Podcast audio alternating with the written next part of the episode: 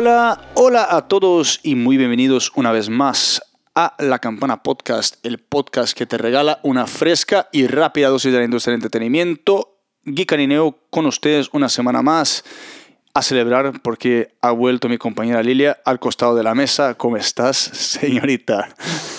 Bien, una vez más feliz de estar aquí, de podernos ver con nuestra apropiada distancia y grabar en persona. Así es, y bueno, tenemos deportes, pero no en el podcast. Hay mucho deporte, acompáñanos en las redes, pero nos damos un pequeño descanso de deportes esta semana y vamos a hacer un episodio que a mí en lo particular me gusta, es interesante. Y Lilia, ¿qué es lo que vamos a hablar esta semana? Pues por si no les ha quedado claro, hemos estado siguiendo muy a fondo los streaming wars y todas estas plataformas de streaming que, se han, eh, que han lanzado últimamente. Así que el día de hoy vamos a empezar hablando de Peacock. Eh, vamos a seguir con los, el segundo cuarto de, de, Netflix, que ya salieron sus ganancias y sus números. Y vamos a darles un pequeño update de Quibi, que también les hemos contado un poco de ellos. Eh, creo que, no sé si ya cancelaste tu suscripción. Sí, ya la hice, ya la hice. Este, antes de que nos vuelvan a cobrar otro mes. Y bueno, películas, eh, hubo poco esta semana, así que vamos a hablar de películas viejas de Zodiac y Bastardo sin Gloria. Y la artista de esta semana es la mexicana Silvana Estrada. Perfecto, bueno, pasémonos a Gran Bretaña un pasito bien rápido ahí. Hubo unos movimientos, sí, mejor que la semana pasada. Así que ahí les va. En el puesto número uno, sólido. Josh 685 y Jason Derulo con Savage Love. Ahí mi compañera Lilia ya hizo su bailecito. Y siguiendo con los bailecitos, en el puesto número 2, Rockstar de The Baby con Roddy Rich muy sólido. Ya estoy cansado de decir, de decir esa canción, pero bueno, ahí sigue. En el puesto número 3, sí, un salto desde el puesto número 15 es Head and Heart de Joe Corey con Mnek, que de hecho las proyecciones dicen que quizás y llegue al puesto número 1 este viernes con las nuevas listas.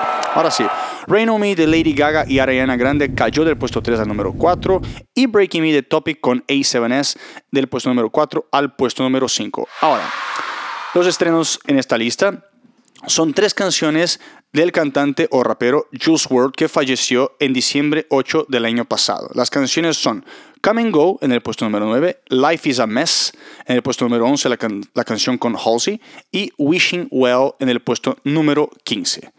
Ahora, Lilia, ¿Qué salió este fin de semana? ¿Qué salió este viernes? Tenemos mucha música, ¿no? Tenemos muchos discos nuevos esta semana. Sí. Eh, vamos a empezar con las que antes se hacían llamar las Dixie Chicks, eh, gran grupo de country que ahora se cambiaron el nombre a The Chicks. Sacaron su disco Gaslighter. Tenemos música nueva de Ellie Goulding con Brightest Blue, de Chloe con Maybe We Could, Nicholas Jar, Telas, Jenny Aiko con Chilombo y Black Bear con Everything Means Nothing Part 1. Claro que hay muchos más eh, que mencionar, pero estos son nuestros highlights. Y en los sencillos de esta semana tenemos a DJ Khaled featuring Drake, que sacaron dos canciones. Another one. Another one. Dos canciones. Eh, una llamada Popstar y la otra Grease. Eh, tenemos a Kygo con la famosísima Tina Turner con What's Love Gotta Do With It. Tenemos una canción nueva de Viva Dubi que se llama Care. Tenemos en lo latino a Sebastián Yatra con Dana Paola con No Baile Sola. Sion and Lennox featuring Nati Natasha con Te Mueves y Piso 21 con Fid eh, con la canción Querida. Muy buena esa canción, de hecho. ¿La de Querida? Sí. Sí, es, muy, bastante buena. A mí sí me gustó. ¿Y, ¿Y tú qué nos recomiendas de todo esto que salió? Bueno, he escuchado mucha música, así como quizás y lo mismo que haya sentido, pues ninguna así, ah, bien, ¿no? Pero esta en lo particular me llamó la atención. Me había gustado cuando sacó Super Lonely, la, la cantante Bené, y ahora sacó una canción que se llama Night Garden con Kenny Beats y Bakar. Me gustó, mm, así que digamos, wow. Pero buena recomendación, de hecho. A mí me gustó para escuchar, relax. Sí, tiene buena, buen, buen ritmo. Yo les no voy a recomendar country. Ok. O sea, sí voy a mencionar, y le voy a dar una mención al disco de The Chicks tienen varios sencillos que salieron que no son nuevos. En general, el disco a mí me gusta porque me parece que es buen country. Pero mi recomendación de esta semana es la canción de Seth con Jasmine Thompson que se llama Funny. Ahí se viene el. Para los que conocen la música de Seth, tiene su relojito ahí. Tiene el, el, el famoso reloj. Eh, pero sí, esas son las recomendaciones de esta semana. Y recuerden que tenemos una playlist en Spotify que se llama La Campana Podcast Playlist. Y subimos cada semana todas las canciones que recomendamos. Paso, vamos a arrancar con televisión, ¿correcto? ¿Televisión en línea? Sí, se puede decir. Hemos estado hablando durante varios episodios, varias semanas. Yo Sí. creo que ya tiene más de un, varios meses que hemos estado mencionando que NBC sacó su nuevo sistema de streaming o su nueva plataforma de streaming llamado Peacock, Pájaro real. pájaro real. Dejémoslo en Peacock. Ya de por sí es feo en inglés y en español será muy largo. Sí está relacionado, sí es de NBC, eh, tiene los mismos colores, el logo son seis puntitos igual que el pavo real de NBC. Y bueno, básicamente tienen mucho contenido que esté original de, de NBC. Se están apoyando mucho en todo el contenido de Bravo, porque es como, por alguna razón, esas series son las que se han mantenido con los años y la gente las sigue viendo, series como Frasier, series como The Office, eh, y planean hacer originales en eh, el 2021, eh, una serie llamada Brave New World, que es como del estilo de Westworld, van a hacer una película, secuela de la serie Psych, a quien la haya visto, y bueno, están planeando también un reboot de Saved by the Bell. Para todos aquellos que la hayan visto salvados por la campana en su momento, que haya visto después de la escuela, repeticiones y cosas así, que yo sí la vi mucho tiempo. Pero bueno, ¿qué lo hace diferente aparte de, obviamente, el contenido, que al final del día, hoy por hoy, es- decides cuál pagar dependiendo de qué tipo de contenido es? Es que estés gratis. O sea, no tenemos que pagar. O sea, no tienes que pagar exactamente. O sea, puedes, como Claro, todo, claro. puedes pagar. La versión gratis tiene arriba de 13.000 horas de contenido. Y está bueno, porque yo lo chequeé para verificar qué es lo que había. Si hay contenido bueno, en verdad. Pues sí, tienes muchas series que ya, o sea, eh, ahí nada más browseando Everybody Loves Raymond y tienen series viejas que igual mucha gente quiere eh, que querrá volver a ver, pero también tienes otros dos niveles que puedes pagar, que es el premium, que te da otras 7000 horas eh, de contenido sin anuncios y, y bueno, tienes, tienes la opción obviamente de sin anuncios. Ahora, es gratis y tiene anuncios, sí, pero tiene anuncios muy reducidos. Estamos hablando de 5 minutos de anuncios por cada hora de contenido que ves. Entonces, no es, co- o sea, sí es ver la tele, pero no es ver la tele. O sea, no es lo mismo a si estás viendo cualquier otro programa en que cada que siete minutos Sí. tienes un anuncio. Entonces, por cada hora tienes cinco minutos. Eso sí va a ser muy molesto, porque yo me acuerdo de ver algunas cosas en la página de NBC que pues, yo creo que uno puede ver la programación después que al día siguiente todavía está disponible gratis. Y literalmente a cada cinco minutos tienes Anuncios. 5 o 6 anuncios de 10 segundos, 15 segundos. Entonces, reduciéndolo a, a tan poquito por la hora es buena estrategia, al menos para, para tener esta plataforma. Porque ahí, pues, para el que, el que no quiere pagar, tener esa opción está bueno. Y a lo demás, ah, como NBC es un canal de televisión y es toda un conglomerado, por decir así, de Comcast, lo que tienen son 20 canales. ¿Y qué es lo que me refiero? Es literalmente televisión. Te vas a la página yo, y yo me metí para ver justamente qué era eso. Entonces puedes coger cosas como Gordon Ramsay, puedes coger como algunas noticias. Tienen 20 canales, además de las series de televisión, además de las películas, en donde puedes ir picándole y tienes la programación así como si fuese una tele. Y la idea es que agreguen en los próximos meses hasta 40 canales y terminar el final del año con 70 canales. Los que pues, es bastante. Yo ni siquiera sabía que tenían tantos canales así. Yo tampoco. Pero bueno, ya lo ya es que luego te encuentras canales muy específicos, así como Home and Health y cosas así, que no sabías que existían y, y- y son muy específicos. Eh, pero sí, al final, esto, esto salió hace una semana. Todavía no tenemos números, obviamente, de cuánta gente lo ha descargado y demás, o, o- o- qué tan bien le ha ido, pero sí tienen un grave problema. Y sí, las es- especulaciones son a que no le ha ido tan bien o que no va a tener tantas descargas. Y es principalmente porque no está disponible ni en Amazon TV, lo cual quiere decir que no puedes usarlo con tus Fire Sticks o en Roku.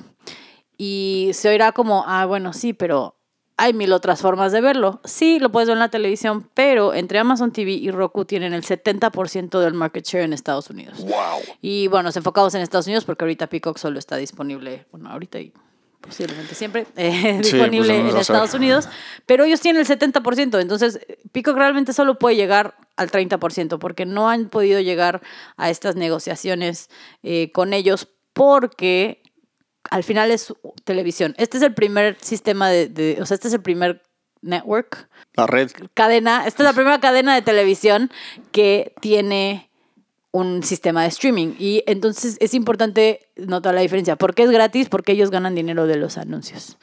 Y en sus conversaciones con Amazon y Roku, pues ellos quieren, pues ahí es un ir y venir de quién tiene, quién, porcentajes de qué Claro, tanto te voy a dar de mis anuncios o no. Entonces, todo el revenue viene de estos anuncios. Sí, sí, Peacock se, se ha, se ha vuelto como el número uno, el, el sistema número uno gratis que está basado en anuncios porque existen otros como Tubi, que es de Fox, eh, que viene, viene como incluido en el Roku, que es donde yo lo he visto, pero justo lo que decimos, súper molesto, tiene anuncios cada siete minutos, tienes 60 segundos de anuncios y entonces es como ver la televisión. Pierde, pierde todo el chiste de streaming. También tenemos como Pluto TV, que es de, de Viacom CBS, y IMDTV, que lo están que es como es de Amazon y lo están intentan- intentando impulsar con cosas como Mad Men, pero está también lleno de anuncios. Eso es como ver la televisión. Todos estos son como ver la televisión. Entonces sí tiene una ventaja competitiva en contra de estos, que son basados en anuncios. Pero bueno, este ir y venir, yo creo que si no logra entrar a Amazon, no lo va a lograr. Eh, a Amazon y a Roku, pues no, no van a poder llegar a, al- No que no lo vayan a lograr, no van a llegar a los números que quieren llegar. Exacto. Es, es que es, este, eh, es, es complicado. Es complicado Es ese tema. Y su mayor complicación es que toda su estrategia de lanzamiento, todo lo que tenían listo para agarrar a toda la atención posible, giraba en torno a las Olimpiadas de Tokio.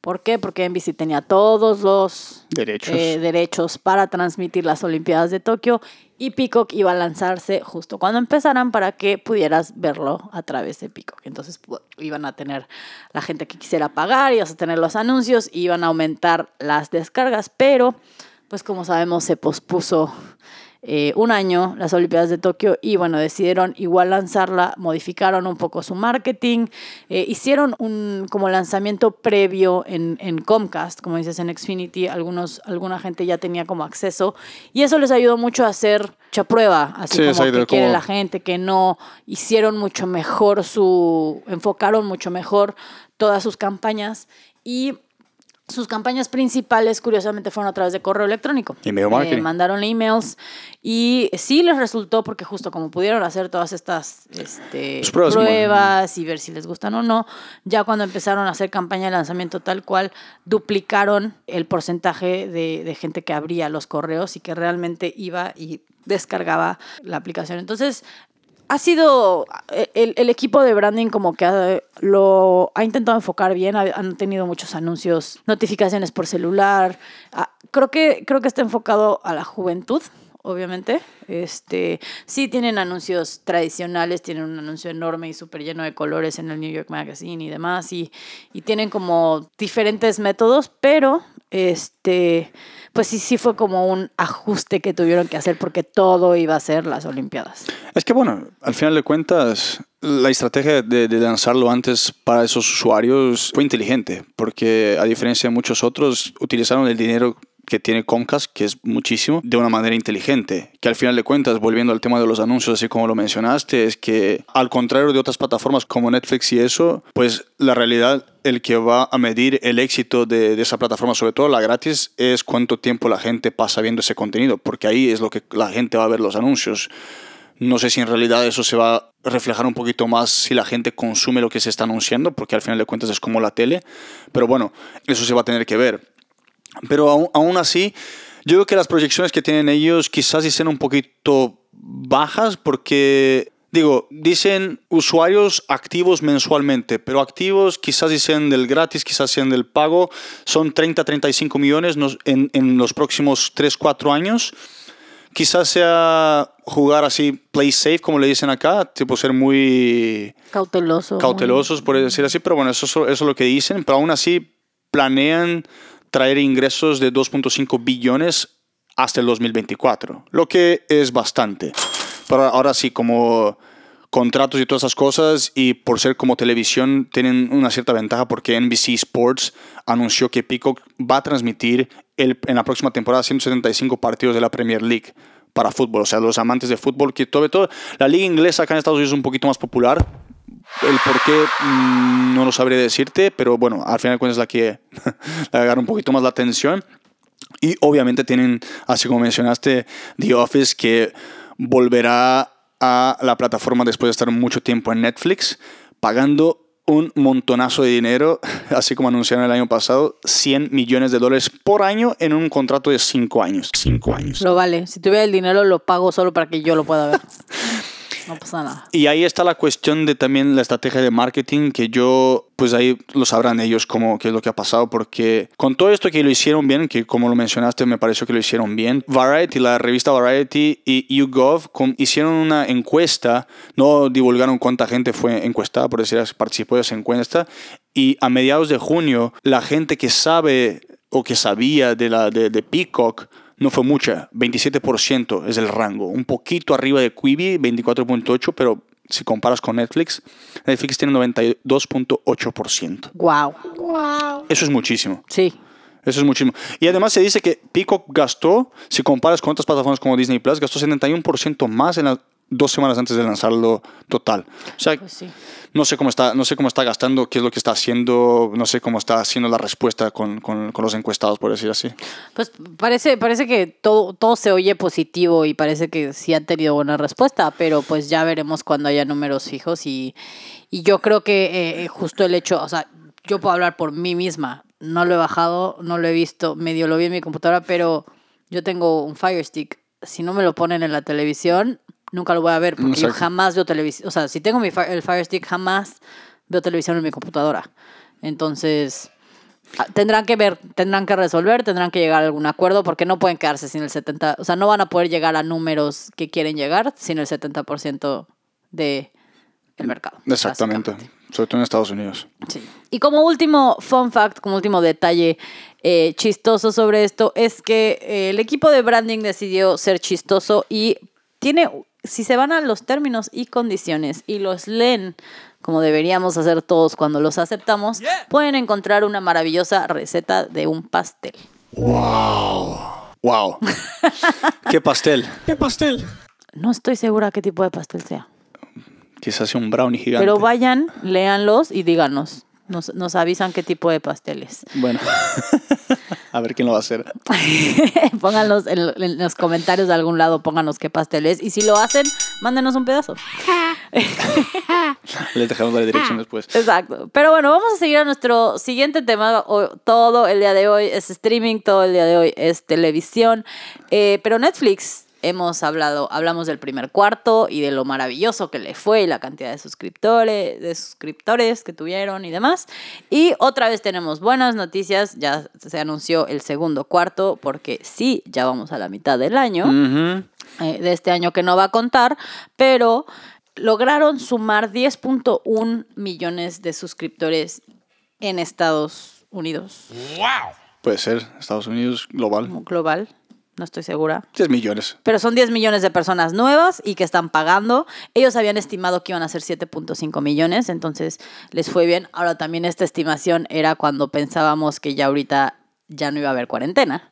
Pensaban que ya íbamos a estar un poco más de regreso a la, no- a la normalidad, lo cual no ha pasado en muchos lugares del planeta todavía. Pregúntale a Christopher Nolan. Pregúntale a Christopher. En muchos lugares seguimos eh, entre cuarentenados y no, así que, eh, pues bueno, tuvieron 10.1, lo cual lleva a que mundialmente tienen 193 millones de suscriptores. Casi, casi llegan a los, dos a los 200 millones. Creo yo que es, podríamos decir que posiblemente para el final de año Seguro. lleguen a los 200 Seguro. millones, seguramente. Pues sí. Todo esto significa que tuvieron ¡chuchín! dinero. Tuvieron dinero, porque sí, eh, tuvieron un aumento en ingresos del 25%, reflejado en números, obviamente, 6.15 billones, lo que superó los 4.92 que tuvieron en la misma época del año pasado. Y entre los 34 analistas, que son muchos analistas, yo no sabía que tenían tantos analistas en, en Netflix, dicen que los ingresos totales del año van a girar en torno de los 24.8 billones, que es un 9.8% más de lo que fueron las ventas del año pasado, lo que le da a Netflix por segundo cuatrimestre consecutivo un cash flow positivo. O sea, tienen cash. O sea, tienen dinero. A diferencia de como ya todos sabemos, AMC no tiene. No, AMC no tiene, AMC no tiene. O quizás ya tenga algo, quizás ya haya vendido unas acciones, no sé, ¿quién va a decir? Pero tienen dinero para substituir cualquier cosa, tienen ahí su- sus cambios. A diferencia de Estados Unidos, que no tiene monedas. Ok. Este, pero bueno, sí, todo esto se oye maravilloso. Se oye dinero, ganancias, nuevos suscriptores. Pero en el momento que se anunció y se, se hicieron públicas todos esos números, las acciones de Netflix realmente bajaron. What? ¿Por qué? O sea, eso era muy extraño. Así de, ¿por qué bajaron si están haciendo mucho dinero? Bueno, la situación aquí es que toda esta ganancia o todo este dinero que están haciendo es temporal y no es sostenible, porque como sabemos, todo este boom que han tenido mucho es porque estamos todos encerrados, porque estamos en cuarentena, mucha gente eh, pues planea cancelar en algún momento o no va a consumir tanto, en fin. Son, digamos, números medio fantasmas porque pueden modificarse mucho conforme vaya avanzando el año. Y no solo esto, todas estas ganancias también aparecen porque redujeron costos en cosas que no van a poder mantener. Por ejemplo, marketing. Cuando empezó la cuarentena, Netflix dijo, no tengo que hacer marketing. La gente me va a pagar Exacto. simplemente porque están en su casa y simplemente porque necesitan algo que hacer. Entonces redujo mucho su, su budget, su Sí, presupuesto, presupuesto. de marketing. Pero igual, esto no es sostenible. El año pasado gastaron 603 millones de dólares en marketing, comparando año con año en el mismo cuarto, y este año 434. Eso es un bajó 28% la cantidad de dinero gastado, que es, es, es muchísimo, 28%. Pero, pues esto es momentáneo, ¿no? Como, como hemos dicho, van a regresar a tener que hacer marketing en algún momento. Si quieren llegar a esos 200 millones, pues ese número va a tener que volver a subir. Pero no solo eso, sí, marcaron, sí bajó marketing, pero ha habido otras áreas que también han tenido que empezar a gastar más.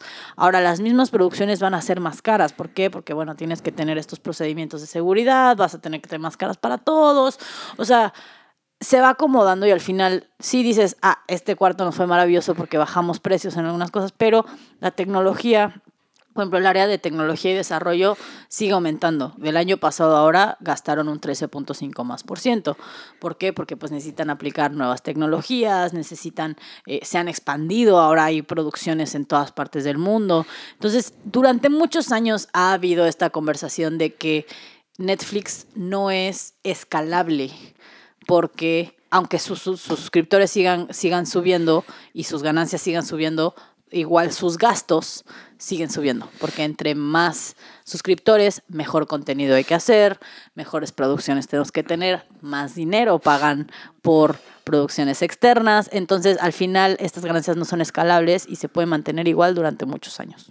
Fuera del hecho también que pues Netflix con todo y esto, sus producciones grandes tampoco las, las va a poder poner en, los cines, que lo que hizo con algunas películas del año pasado, para que al menos tuviesen un ingreso antes de que fuese exclusivamente hacia su plataforma. Y también está el tema de que, pues, hemos visto ahí un poquito en las noticias que quizás y en estas épocas sean buenas para hacer películas de animación, porque al final de cuentas no hay que grabar, sobre todo, o sea, hay que hacer unas... Pueden, so- pueden ser mucho más económicas en cuanto a gastos. Exacto, sobre todo porque no se sabe dónde va a abrir y cuánta gente va a poder estar presente, que uno recorta gastos, pero tiene que gastar más, y e- es, es todo lo que va. Sí, Una película de animación la, puede hacer, la pueden hacer en su casa, digamos. Exacto.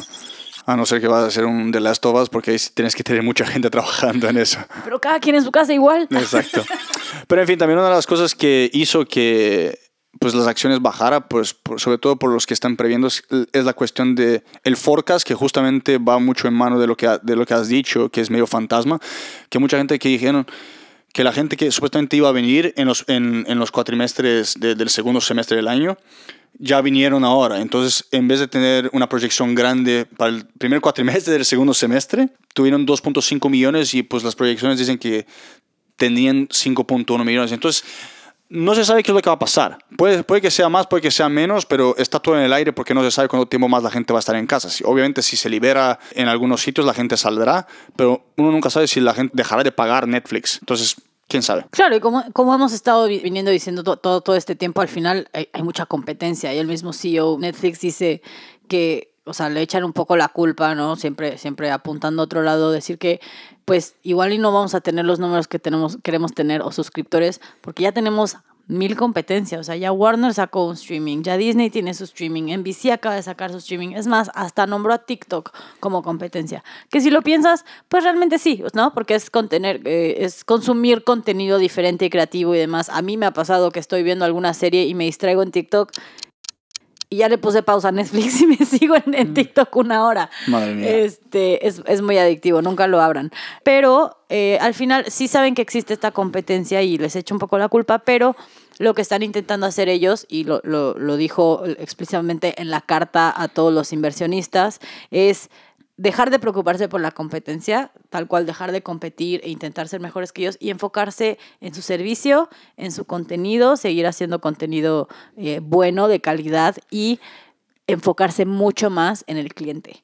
Algo eh, también que anunciaron, así curioso, es que decidieron que ahora que si no has usado tu cuenta en los últimos dos años, ellos automáticamente te van a dejar de cobrar. Porque pues sí puedes cancelar, pero habrá quienes se les olvida, no saben que están pagando, la tarjeta, lo que sea.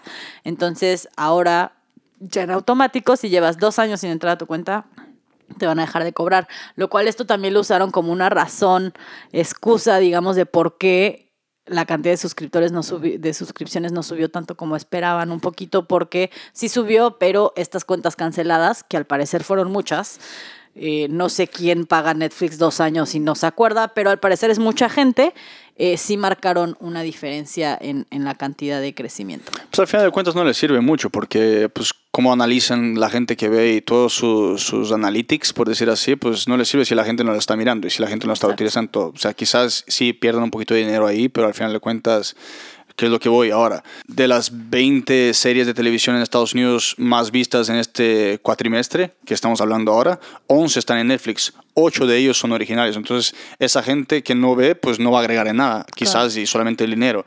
Que lo mismo van las películas. 7 de las más vistas en este cuatrimestre están en Netflix.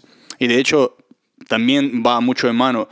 Hicieron una encuesta a 1500 consumidores de Netflix que dicen que subió 38% a esta gente que mira más de 10 horas por semana de contenido en Netflix.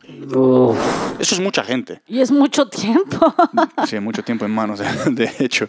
Y nada, pues se también anunció ahí lo que mucha gente ya sabía, es que ahora Ted Sarantos, que era el jefe de contenido, ahora es el co-CEO junto con Reed Hastings. Que bueno, ya todos, ya todos sabemos que estaban ahí como que de por sí ya medio hacían ese cha- esa chamba juntos, ese trabajo juntos, pero pues qué bueno que lo hicieron oficial. Sí, y bueno, un dato curioso para concluir este temita es que Netflix anunció esta semana que van a sacar una película de 200 millones de dólares de Ryan Gosling con Chris Evans, una película de espías. O sea, no, no me quejo. Yo es- estoy a, a- a bordo, estoy de acuerdo, pero ¿qué? 200 mil. Yo pensé que Tenant había sido cara. Pues está, eso es cara también. Pero, pero también, uno, mira, los, los directores son los mismos que dirigieron Avengers Endgame, Los hermanos rusos. los hermanos rusos. Estoy lista para esta película. Gasten el dinero que necesite Netflix, yo les pago cada mes, no importa. Pues ahí vamos, somos todos iguales. Yo en el plan familiar. Gracias, papá. Yo también. Gracias, hermano. Gracias a mi hermano. Gracias, hermano. No, no estoy segura quién paga Netflix, pero bueno, gracias.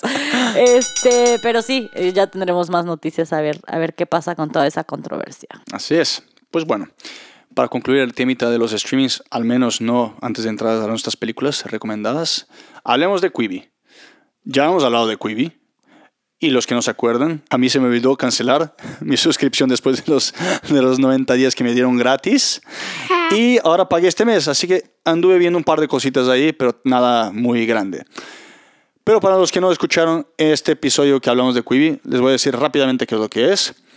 Es una app de Quick Bites o mordiscos rápidos.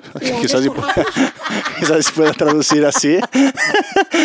Pero De literalmente... pequeños segmentos, así como pequeños, chiquitos.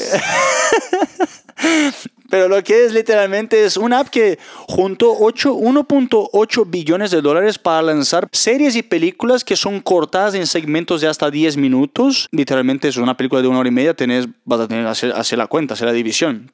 Una hora y media tenés 10 minutos, 6 minutos, 7 minutos, vas a tener muchos episodios.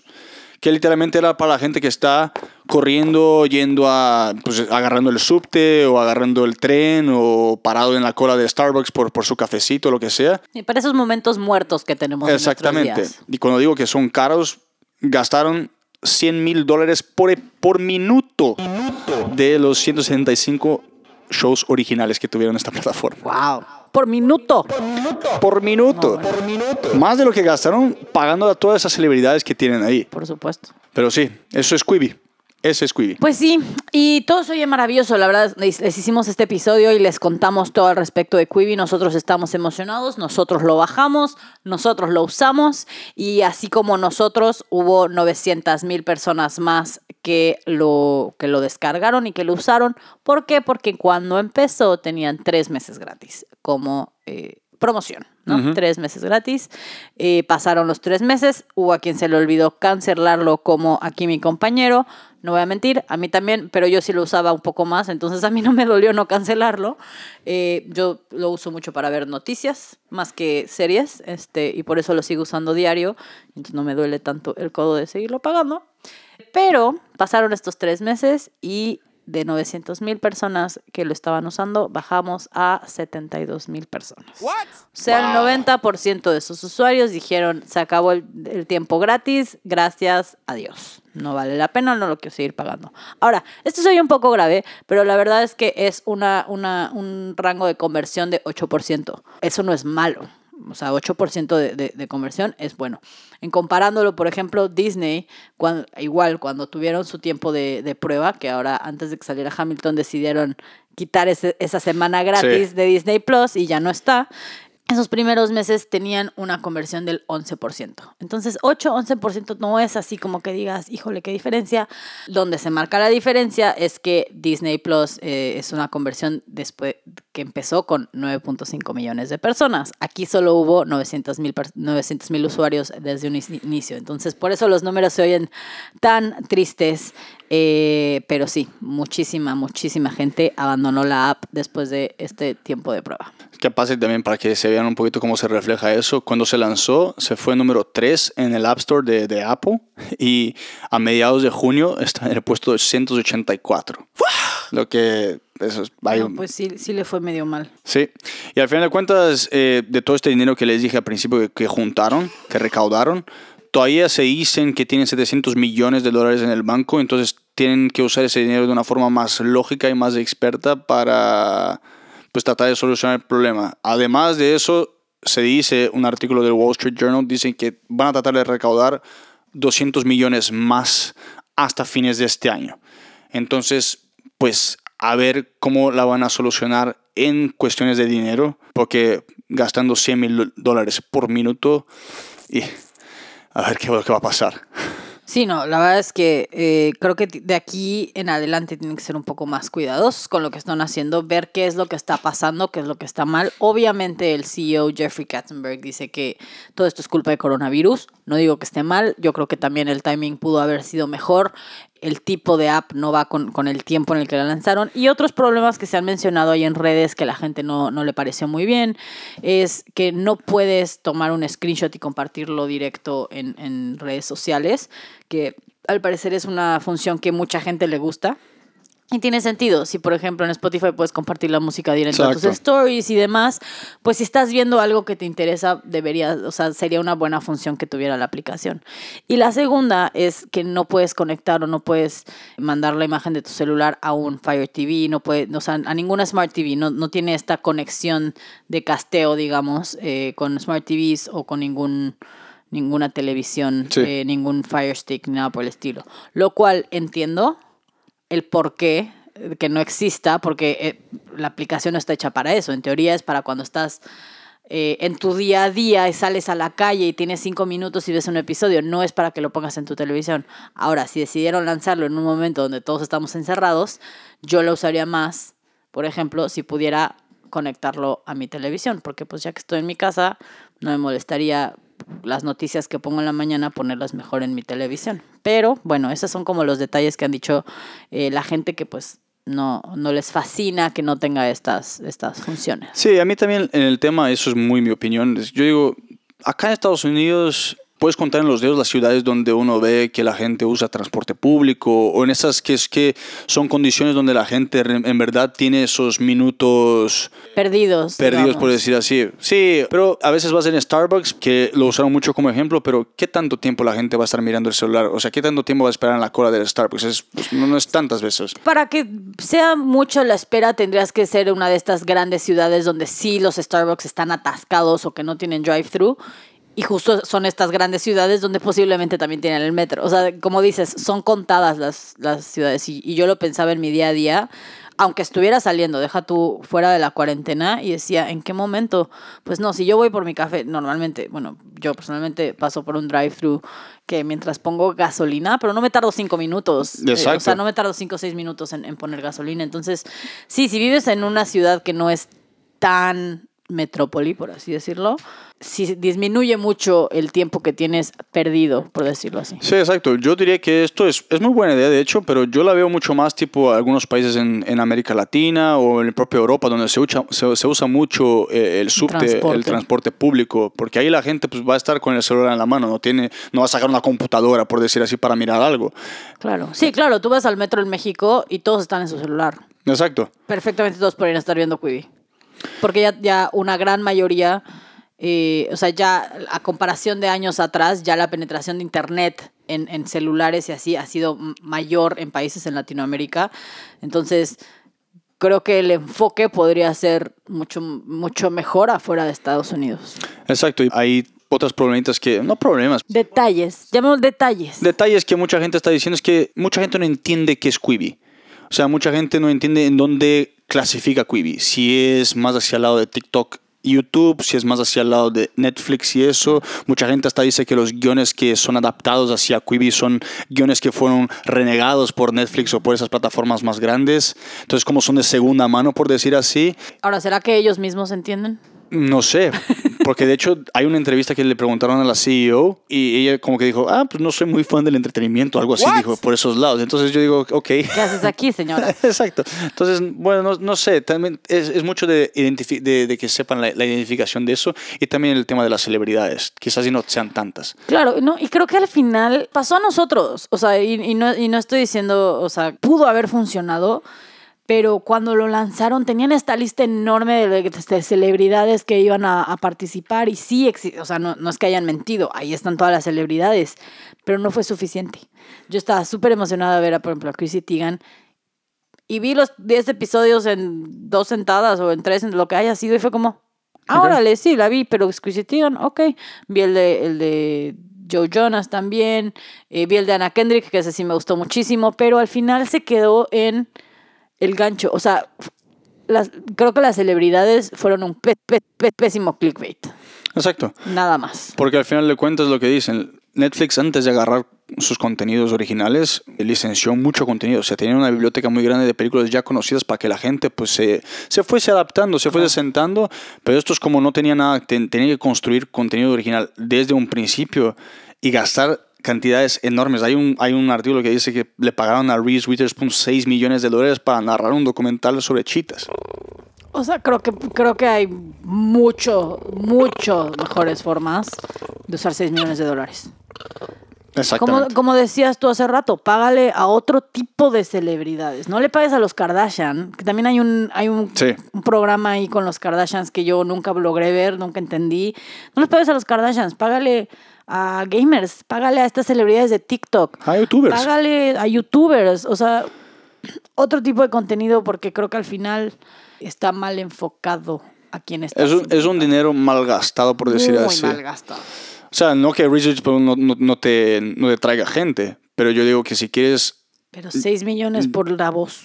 Sí, exactamente. Bueno, no sé. Eso es... Tendrá... Ahora, si me hubieran traído una secuela de Legally Blonde o algo por el estilo, ahí sí, que le paguen los 6 millones, pero no para ver chitas. Pero bueno, a ver quién les va. Yo ya cancelé mi suscripción de Quibi y nada. Pues ya ah, veremos qué es lo que va a pasar si vuelvo a meterme de vuelta. Pero bueno, para seguir, concluir, digamos, nuestra sección de streaming, eh, vamos a hablar de nuestras películas de esta semana. Sí, sí. Pues yo me fui muy old school, tomando un poco de la idea que Guy les habló sobre Django Unchained hace unas semanas. Eh, yo decidí ver, ve- ver, ve- ver, ve- ver, ve- ver, ver, Bastardo sin Gloria. Qué película de Quentin Tarantino que Qué buena salió en película. 2009, que también pueden encontrar en Netflix. Y bueno, para los que no sepan porque están perdidos en el mundo, es una película basada en la Segunda Guerra Mundial, es en Francia, eh, Francia ocupada por los nazis. Tenemos un personaje de Christoph Waltz que es Hans Landa, que persigue judíos, es, es, es uno de los comandantes de, de- de la seguridad, de la SS. Y bueno, tenemos a Brad Pitt por otro lado, que son los bastardos sin gloria, que andan persiguiendo a todos los nazis que pueden y los matan eh, brutalmente. Entonces, bueno, es una película muy interesante, muy divertida. No tan grotesca como muchas otras de Quentin Tarantino, la sí, no, es verdad. O sea, no es tan. Sí, pues tiene sus momentos en los que pues le quita la parte de arriba de la cabeza a, las, a los nazis y demás. Pero bueno, en comparación de Django, en comparación de, Kill- eh, de muchas de sus películas, es, es mucho, un poco más tranquila. Es más light.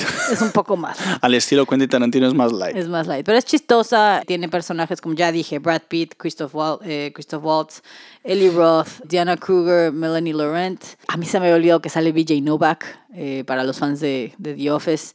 Y bueno, tenemos a Michael Fassbender ahí también haciendo. Yo no me acordaba que salía él ahí. Yo tampoco, hasta que la vi, yo así es cierto. Y aparte, en, en los fun facts que les traje el día de hoy también es, por ejemplo, Michael, eh, que él habla alemán, de hecho, desde chiquito. Ah, sí. Sí, desde chiquito habla alemán, no lo aprendí. O sea, Porque él es irlandés, creo. me parece que sí. Sí.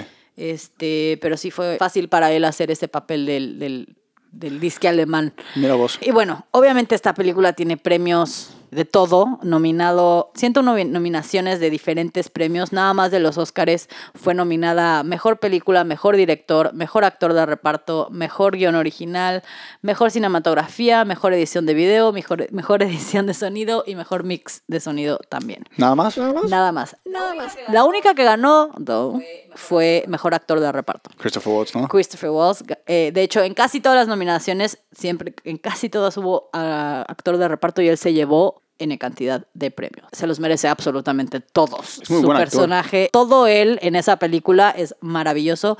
De todas estas nominaciones, al final ganaron 49 premios, lo cual Ah, nada mal. bastante, Nada mal. bastante, bastante bien. Eh, bueno, fue una película que costó 70 millones de dólares y en el cine hizo 321.5 millones de dólares, de los cuales 38 millones fue el primer fin de semana nada más. Wow.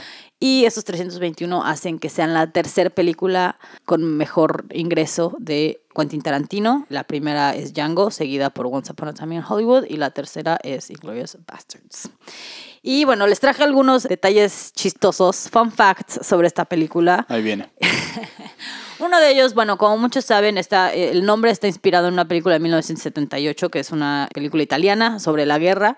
Originalmente él quería que esta película se llamara Once Upon a Time in Occupied France, o sea, un Once Upon a Time. Honestamente, qué mal título. Eh, ajá, qué terrible. Muy largo. Ahora, este, este, este guion lo empezó a escribir en 1998. Wow. Más bien lo escribió en 1998, pero lo dejó ahí como a un ladito así de luego la hago porque se puso a hacer Kill Bill y Death Proof.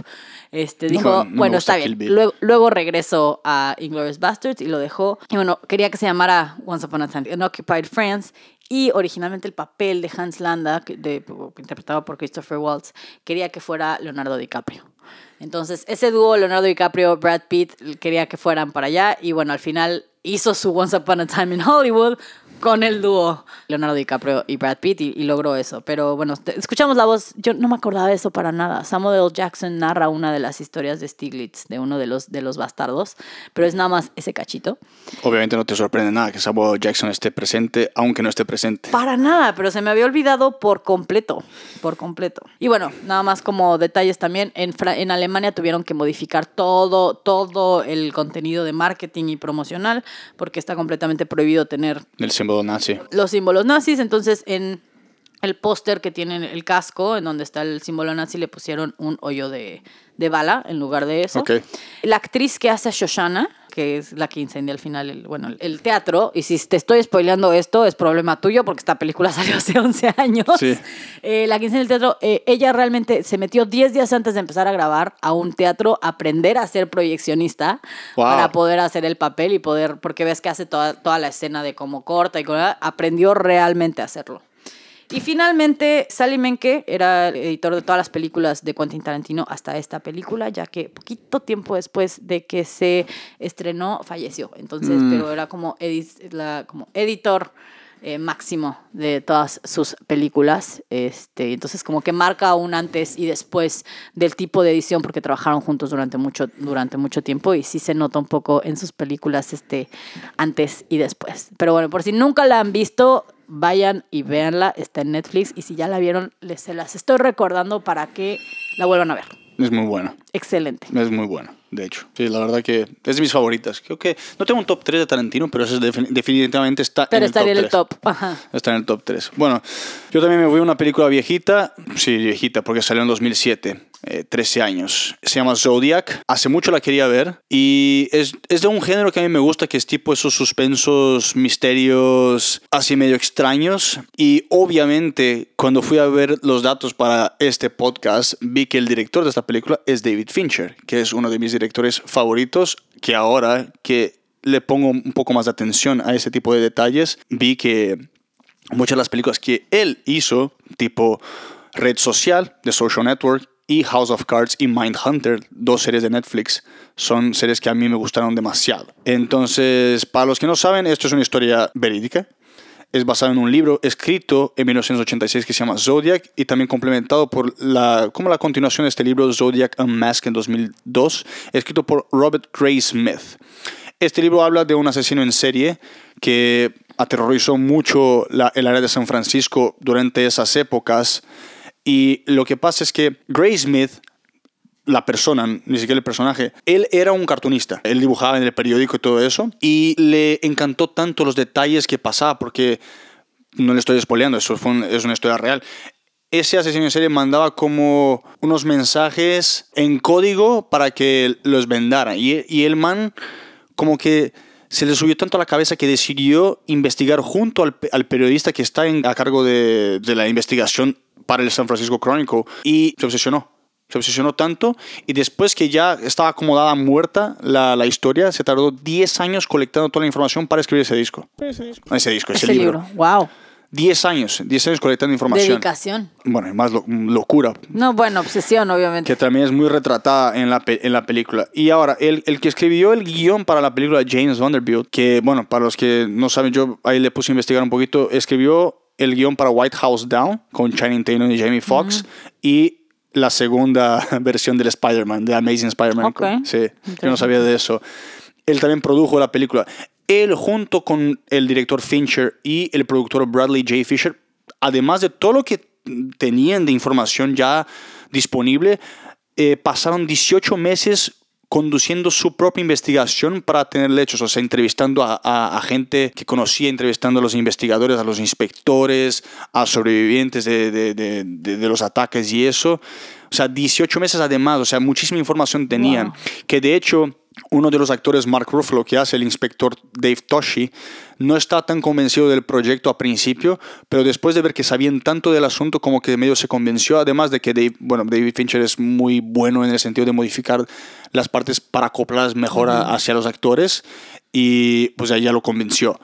Y de hecho, el mismo David Toshi, el real el inspector, dijo que sí, Mark Ruffalo hizo un muy buen trabajo, quiero decir terrific, pero un increíble trabajo. increíble Ujú. trabajo, pero que más de eso es que la película y su interpretación como que resaltaron lo que él sintió en ese momento, toda la frustración, porque al final de cuentas nunca fue capturado este asesino en serie, porque de hecho cuando llegaron a una... Bueno, no les voy a dar spoiler, vean la película. Sí, est- est- estoy de acuerdo. Es una película maravillosamente frustrante. Maravillosamente. bueno, el personaje principal que hace el propio Robert Gray Smith es interpretado por Jake Gyllenhaal, que hizo Donnie Darko y Brokeback Mountain, Secreto en la Montaña en español. Y bueno, el único Robert Downey Jr., bueno, Sherlock Holmes y Iron Man. Que Es un hace, maravilloso cast esa película. Sí, y ahí yo no iba a decirlo, pero supuestamente es muy importante mencionarlo, es Anthony Edwards que interpreta el inspector William Armstrong, que de acuerdo con el director Fincher, nada de lo que tienen en el caso sería posible sin, porque este inspector anotaba todo. Oh. De todas las entrevistas tenía todo apuntado, entonces por, es- por muchas razones eso es lo que se pudo hacer. Y nada, bueno, no fue un hit en, en los cines, no, no generó mucho dinero.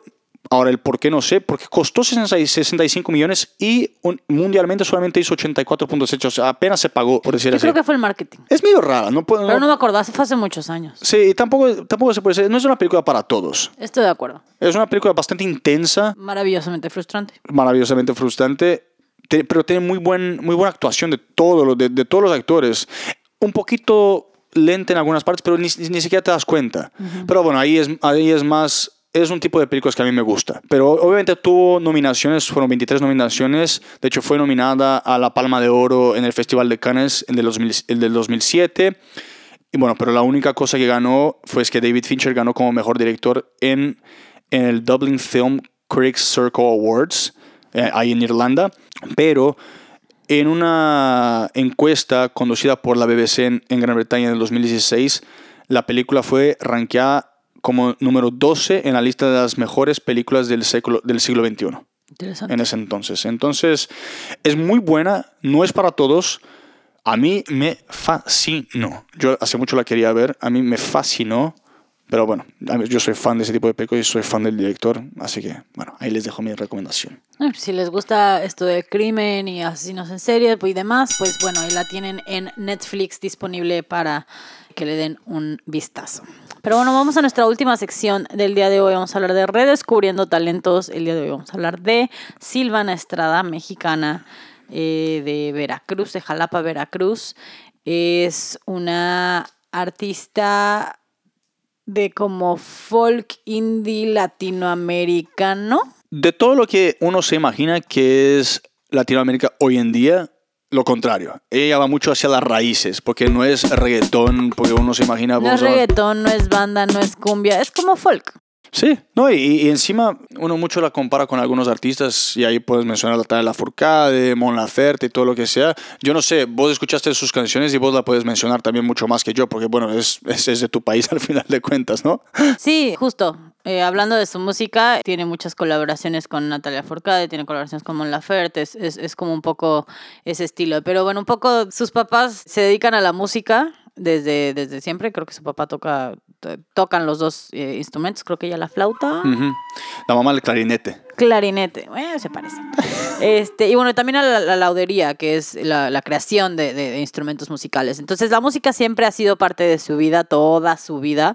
Eh, estudió la carrera de jazz eh, un par de años en, en- en la Universidad de Veracruz y decide irse a Nueva York a seguir el Carrera. mundo del jazz y la carrera. Graba un disco con Charlie Hunter, este, un, un músico eh, muy conocido que tiene arriba de 17 álbums también. Este, un, Wow, de la 17 música. álbums. Él tiene arriba de 17 álbums. Wow, sí. increíble. Este, y bueno, ahí hace, hace colaboraciones con muchos artistas en, en Nueva York y finalmente decide regresar a la Ciudad de México, donde pues sigue trabajando con música, sigue colaborando con diferentes artistas. La canción original es de ella, pero tiene una versión, tiene un video en YouTube que a mí me, me pareció muy bueno con Caloncho de la canción de Al Norte, que es la canción que yo recomendaría de ella. Este, y pero ese video en específico con Caloncho me gustó mucho y bueno, tiene varias eh, colaboraciones.